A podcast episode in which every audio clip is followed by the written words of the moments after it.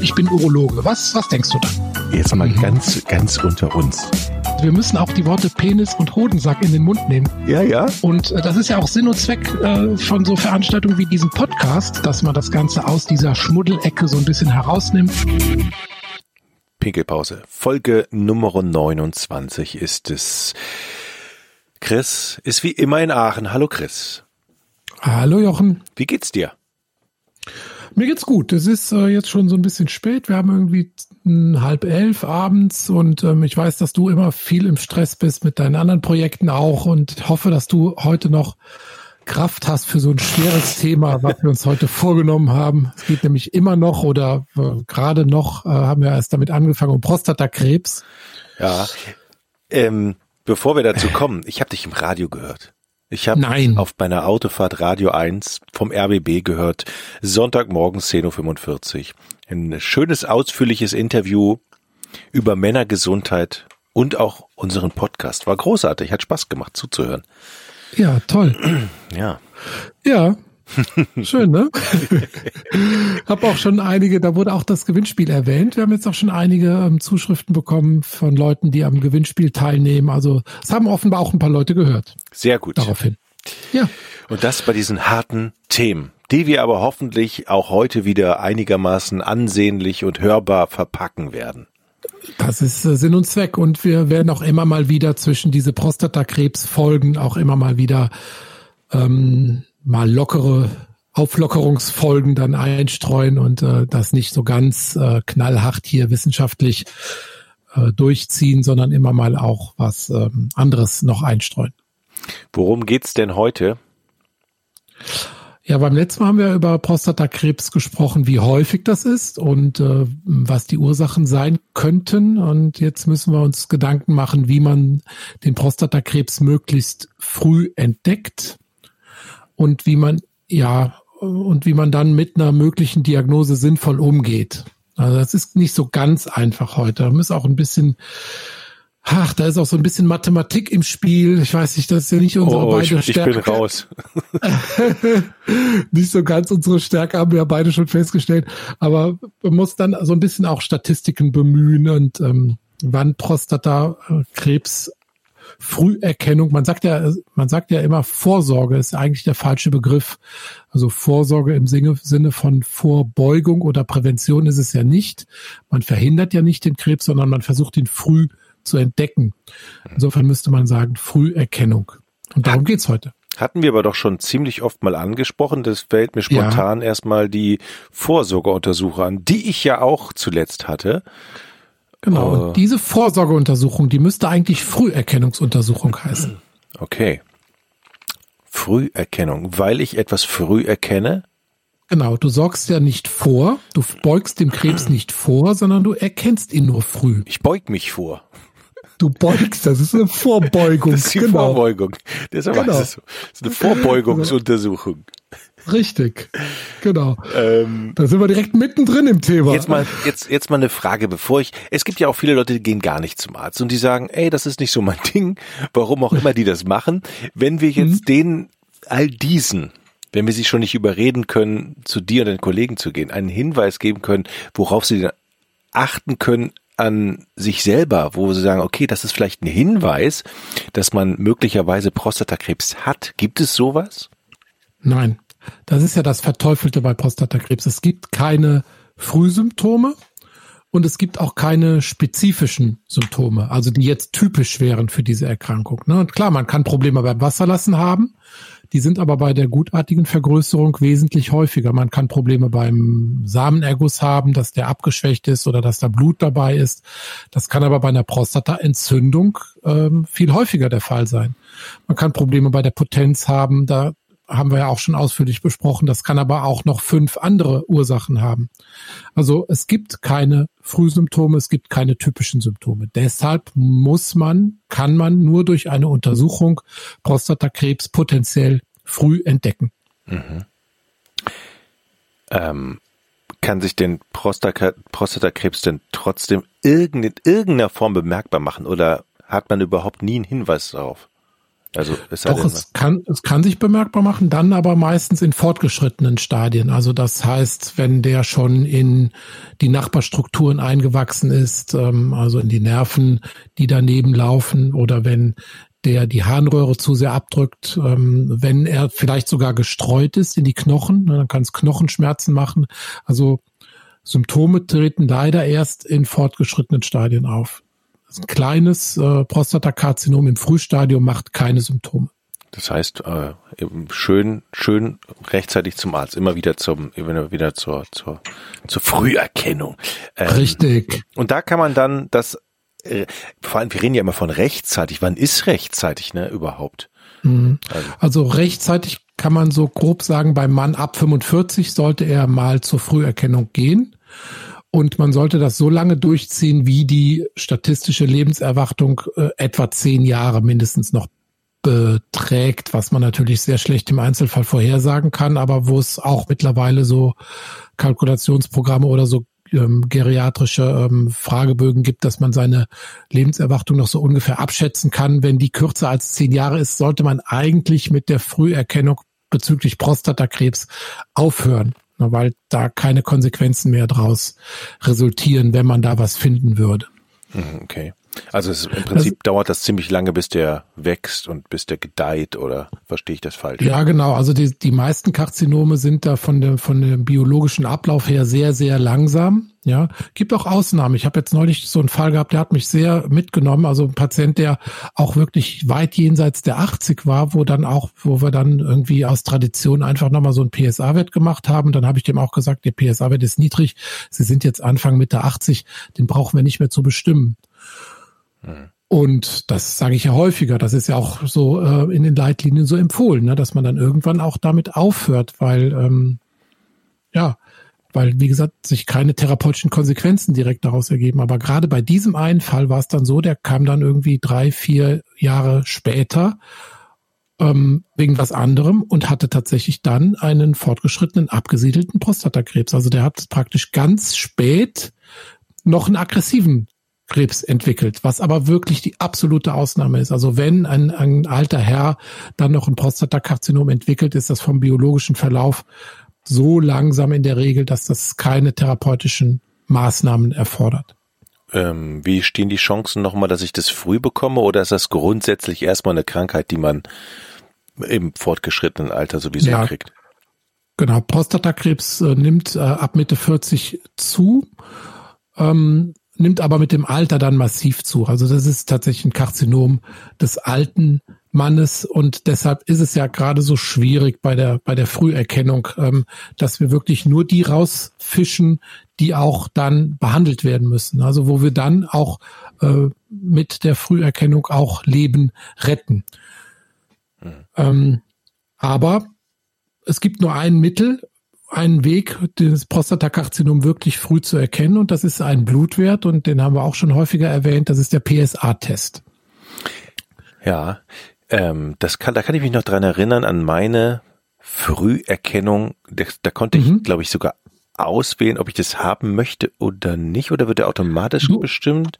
Du, du ja. formulierst das jetzt sehr positiv. Du durftest auswählen, ob du das haben willst oder nicht. Du musstest dafür bezahlen. Ja, ja, richtig. Blechen. Richtig. Ja, ich, richtig. Ich, ich, weiß gar nicht mehr, wie viel das war. Ich glaube 23 oder 27 Euro oder so. Ja, Irgendwie sowas in der, Wert, der Wert kostet so um die 3, 24 Euro und oft ist dann noch die Beratung davor und danach dann äh, zu bezahlen. Dann hat man so 35 Euro ungefähr, die man dann bezahlen muss. Da habe ich mich schon gefragt, äh, äh, wenn das so sinnvoll was ist, warum, warum warum muss ich das selber bezahlen und warum weigert sich die Kasse oder warum ja. ist das keine Kassenleistung? Genau, und jetzt hast du gerade die Büchse der Pandora geöffnet, jetzt müssen wir da, jetzt müssen wir da auch drüber reden. Also das ist tatsächlich eine Krux mit diesem PSA-Wert, weil der ist ähm, zu sensibel.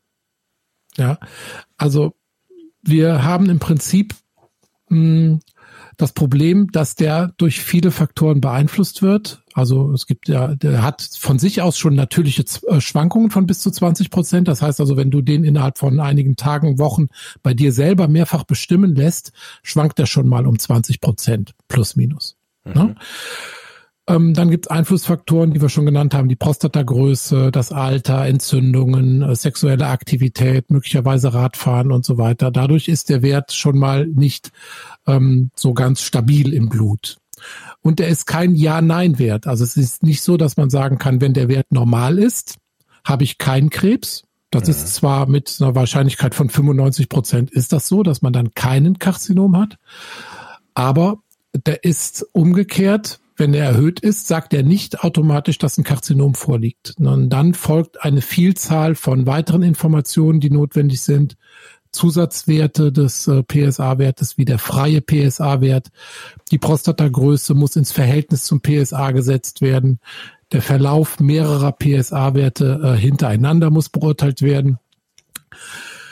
Ähm, die Tastuntersuchung gehört dazu, ein Ultraschall, möglicherweise ein MRT. Ähm, und diese ganzen Informationen führen dann dazu, zu entscheiden, ja, wir müssen da weiter nachgucken mit einer Biopsie, ja oder nein.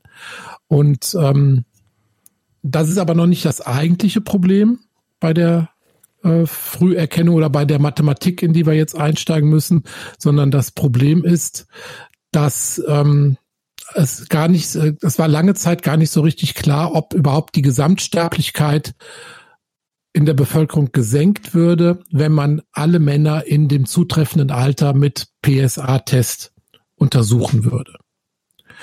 Und das war schon eine Riesenaufwand, überhaupt diese Studien äh, zu betreiben. Da gab es eine große Studie in Amerika und eine große Studie in Europa. Und die hatten sehr widersprüchliche Ergebnisse. Die wurden über 13 Jahre durchgeführt. Und äh, die amerikanische Studie sagte, ähm, wenn man alle Männer mit Prostata äh, auf mit PSA-Wert untersucht, wird die Gesamtsterblichkeit an Prostatakrebs langfristig nicht gesenkt. Und die europäische Studie hat aber sehr wohl eine Absenkung der Sterblichkeit um 20 Prozent gefunden. So. Und dann stellte sich die Frage, warum ist das so? Warum ist in Amerika keine Senkung der Sterblichkeit und in Europa schon? Und das zeigte sich, dass in der amerikanischen Studie die Männer, die in dem Studienarm waren, der eigentlich gar keinen PSA-Wert bestimmen sollte, also praktisch die Kontrollgruppe, ähm, da waren dann ganz viele Männer, die haben den heimlich bestimmen lassen.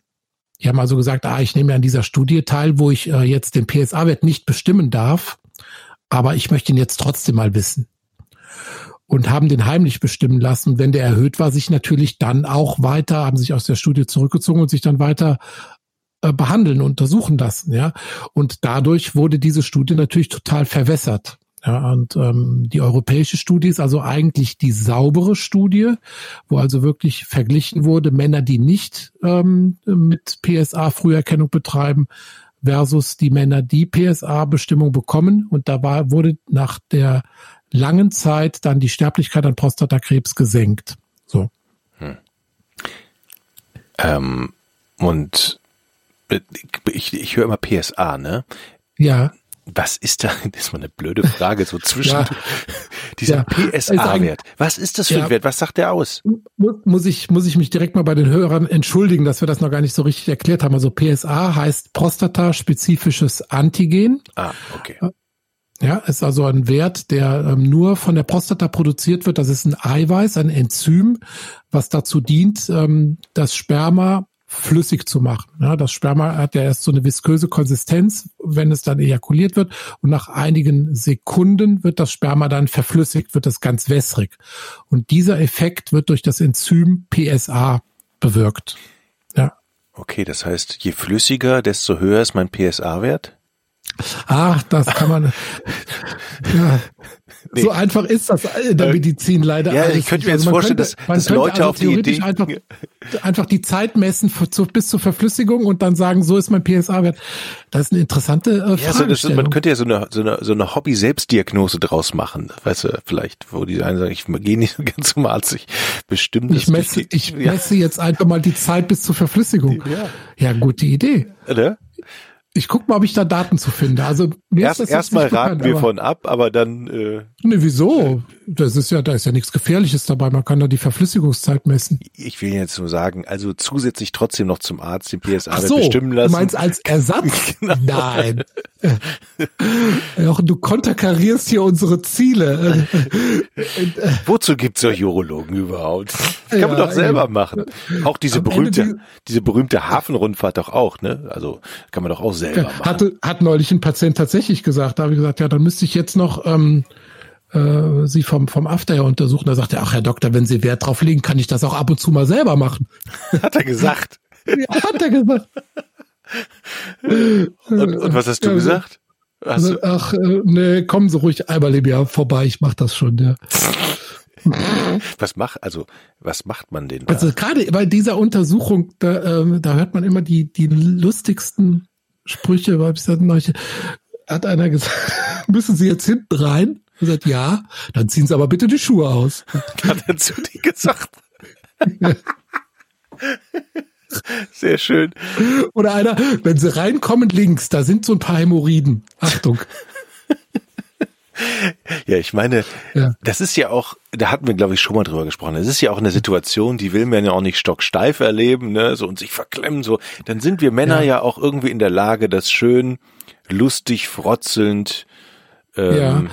Wobei gerade diese Untersuchung, die ist sinnlos. Ja. Also die, ja, die Untersuchung mit dem Finger, die könnte man, also das anale Eingehen wird irgendwann in die Analen eingehen, würde ich mal behaupten. Denn das ist tatsächlich nur so ein Ritual, mehr oder weniger. Wenn von, von zehn Karzinomen, die wir entdecken heutzutage, Prostatakarzinome entdecken wir neun über den PSA-Wert und nur eins über den Finger.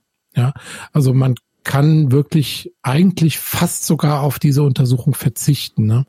Es ist sowieso im Frühstadium nur jeder dritte bis vierte Tumor überhaupt tastbar. Und von, wenn man was Auffälliges tastet, ist es nur in drei von vier Fällen ein Tumor. Also, ne, mhm.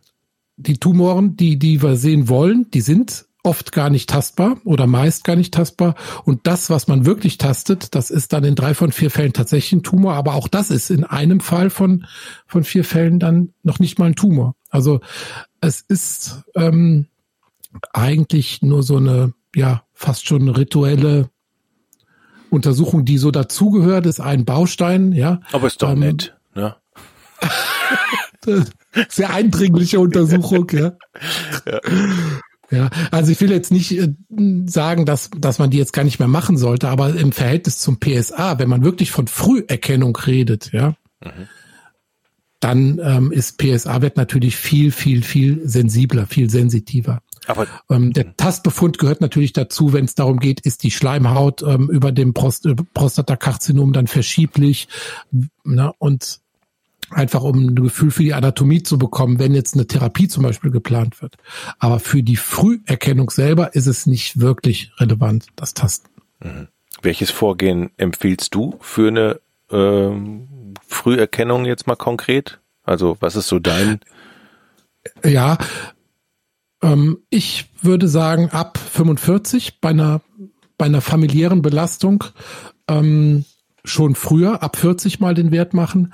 Und dann gibt's eine, eine große deutsche Studie, die heißt ProBase. Studie und die hat so ein bisschen so ein Konzept entwickelt, dass man dann ähm, versucht, diese ähm, Notwendigkeit der PSA-Bestimmung ein bisschen zu reduzieren anhand des Ausgangswertes. Also je niedriger der Ausgangs-PSA-Wert ist, umso größer können die Intervalle gewählt werden. Also wenn man dann so mit 45 einen Wert unter eins hat, PSA-Wert, ähm, dann kann man den auch erst nach vier, fünf Jahren wieder bestimmen. Wenn er so zwischen eins und zwei liegt, sagt man alle zwei Jahre.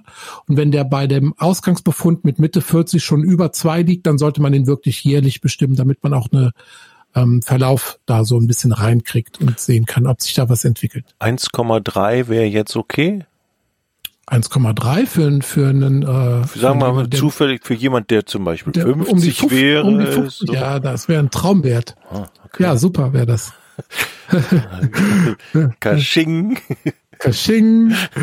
Genau. Gibt's, gibt's noch andere äh, Zusatzinformationen zu diesem PSA-Wert eigentlich? Ja, ähm, kommen wir gleich zu. Ich muss nur gerade noch mal also, eben diese, diese Studie ja, da ja, ja. Beenden, die wir eben gesagt haben, also wo, wo dann in Europa die Sterblichkeit gesenkt wurde. Dann denkt man ja eigentlich, Mensch, wenn das jetzt so evident ist, dass also in Europa nachgewiesen wurde, dass die Sterblichkeit, Gesamtsterblichkeit an Prostatakrebs in einer Bevölkerungsgruppe, die durchgescreent wird, äh, gesenkt wird, dann muss das doch bezahlt werden. Jetzt ist es doch wirklich bewiesen. Es senkt die Sterblichkeit. Mhm. Los, Krankenkassen bezahlt das. Nein, tun sie nicht.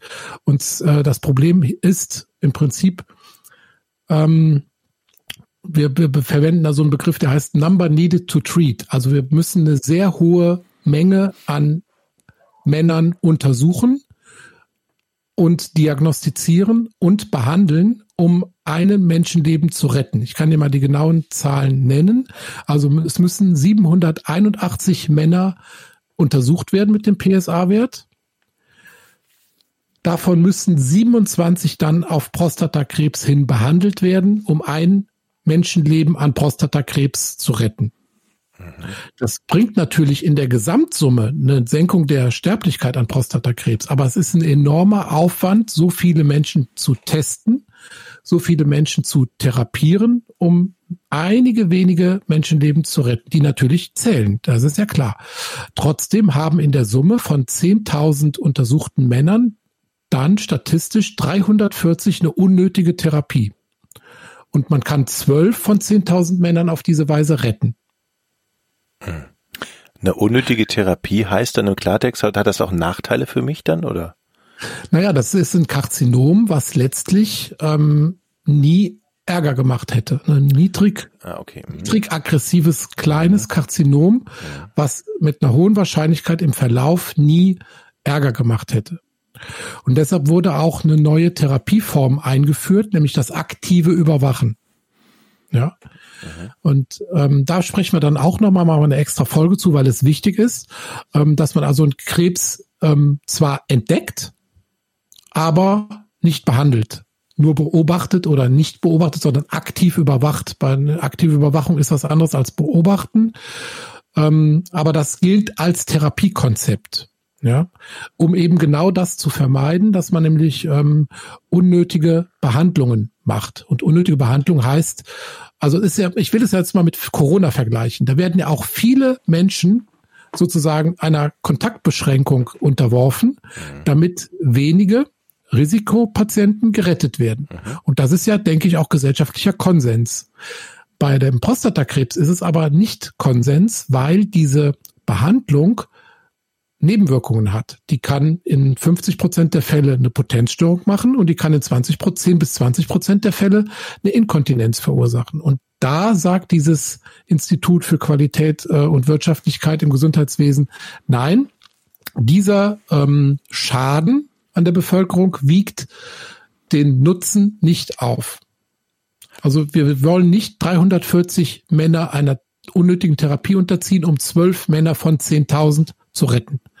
Und deshalb wird der PSA-Wert sozusagen nicht von den Kassen bezahlt. Es wird dann jedem einzelnen Mann selbst überlassen und der mhm. muss dann von seinem Urologen genau diese Aufklärung, die wir hier gerade machen, wo ich das versuche, dir hoffentlich verständlich zu erklären, muss dann der Urologe dem Patienten auch erklären und sagen, hör mal, du kannst den bestimmen lassen.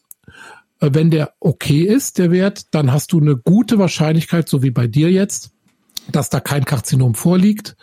Wenn der erhöht ist, fängt aber die Sucherei an. Dann kann es eine Entzündung sein, kann die reine Größe sein, es kann ein Karzinom dahinter stecken. Wenn wir das finden, kann es sein, dass es eins ist, was gar nicht behandelt werden muss. Wenn wir es trotzdem behandeln, kann es sein, dass du Nebenwirkungen hast. Du bist zwar dann geheilt, aber möglicherweise impotent und inkontinent. Und das ist diese ganze Schleife an Problemen, in die man dann wirklicherweise mit dem PSA-Wert hineinkommt. Aber natürlich, es ist die einzige Möglichkeit, ein Prostatakarzinom früh zu entdecken und nur bei einer frühen Entdeckung ist die Heilungschance auch bei über 70 Prozent ähm, vom Karzinom geheilt zu werden. Okay, aber wenn es doch die einzige Chance ist, dann liegt es doch auf der Hand, das auf alle Fälle machen zu lassen. Oder würdest du sagen, ja gut, aber wenn jetzt der Wert so ist, wie du es eben beschrieben hast, und dann hast du den Rattenschwanz da, und ähm, wie soll man das denn bitte schön abwiegen, äh, abwägen? Ja, gar nicht. Das ist, das ist unmöglich. Was rätst ja. du denn dann deinen Patienten? Naja, ich das, was ich eben gerade gesagt habe. Ab mhm. 45 würde ich den bestimmen. Mhm. Wenn der niedrig ist, dann würde ich ein größeres Intervall wählen. Wenn der ähm, so grenzwertig ist, dann würde ich den engmaschig kontrollieren.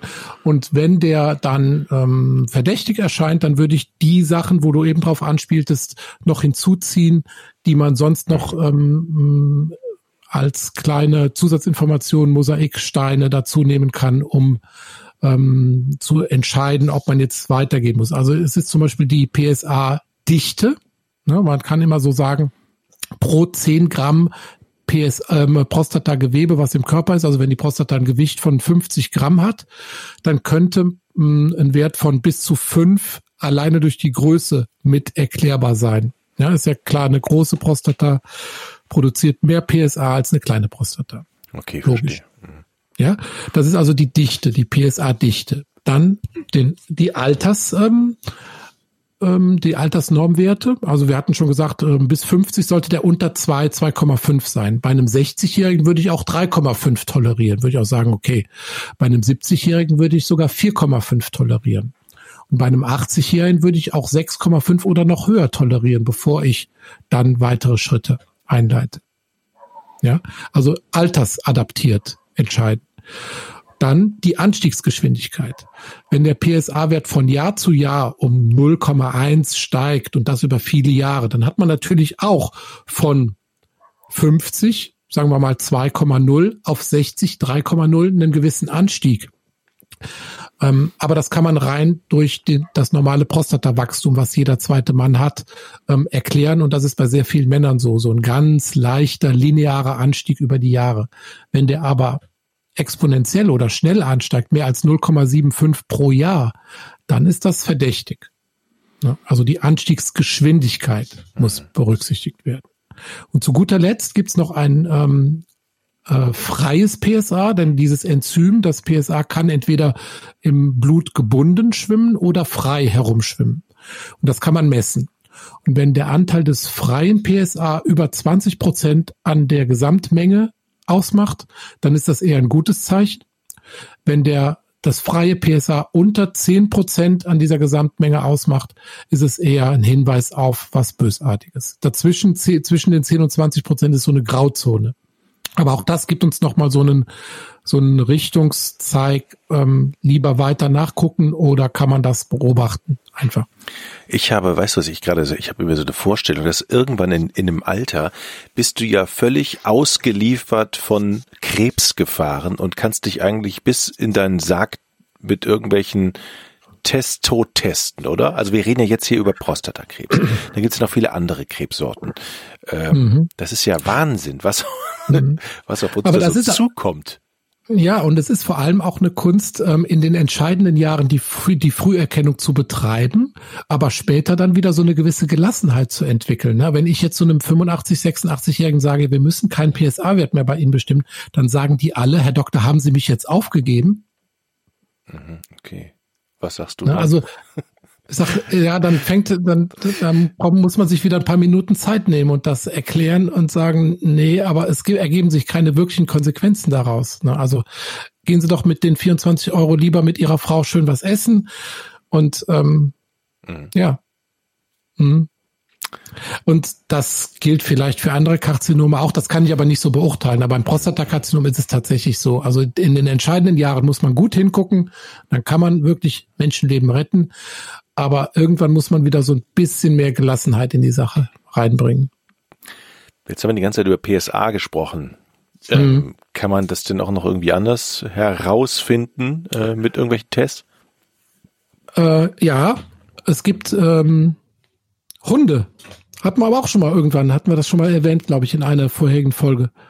Ich, Hunde. Hunde, ersch Hunde. Hunde erschnüffeln Prostatakrebs und zwar extrem zuverlässig. Stimmt, das hatten wir mal irgendwo. Ja, ja, ich kann mich vage dran erinnern. Ähm. Extrem zuverlässig. Da gab es eine Studie, ähm, ist schon ein paar Jahre her, mit belgischen Schäferhunden ähm, oder einem belgischen Schäferhund. Der wurde, der hatte auch keine Ahnung von Prostata, der belgische Schäferhund. Der war also kein Fach, Fachhund für Urologie, sondern es war ein ganz unbeleckter belgischer Schäferhund. Und, und der wurde trainiert, Prostatakrebs zu erschnüffeln am Urin. Das heißt also, es wurde Gott, bei Krebs... Am, am Urin. Ich hätte... Ja, nicht im Schritt. Ah, dachtest du den... Ah, das ist so. Beugen Sie sich mal nach vorne. Und dann schnüffelt der Hund an. Okay. Ja, kann ja sein. Nee, nee, nee. Die Prostata wurde massiert. Ja. Mit dem Finger. Da sind wir wieder bei dem. Ja. Ne? Hafenrundfahrt. Genau. Hafenrundfahrt. Und dann hat der Patient miktioniert, der Urin wurde aufgefangen und dann wurde also dann unterschieden, Prostatakrebspatienten haben uriniert und nicht Prostatakrebspatienten haben uriniert und dem Hund wurde das dann sozusagen ähm, gezeigt und der konnte tatsächlich differenzieren zwischen den Leuten, die Prostatakrebs haben und denen, die keinen Prostatakrebs haben, mit einer Wahrscheinlichkeit, ich glaube, von 93, 94, 95 Prozent. Also sehr, sehr hohe Trefferquote. Und es gab sogar welche bei den Nicht-Krebspatienten, einen, glaube ich, in der Studie, wo der an der Urinprobe irgendwie ähm, ausgeschlagen hat. Wie nennt man das bei Hunden? Angeschlagen? Angeschlagen. Ange, angeschlagen. Angeschlagen, ja. Ja, ja. Sagt man das so? Ja, Bist der, schlägt, der Hundemann? Hund schlägt an. Nee, aber sieht man doch überall im Fernsehen. Fa Fass schlägt man an, aber doch kein Hund. Nein, der Hund schlägt an, doch. Der Hund schlägt an. Da hat Ja. der Hund angeschlagen und dann wurde der Patient weiter untersucht und der hat ein Prostatakarzinom. Wow. Da müsste doch jeder Urologe einen Hund in der Praxis haben. Genau. Nur die praktische Umsetzung wird dann schwierig, weil du musst den ja auch trainieren. Ne? Okay.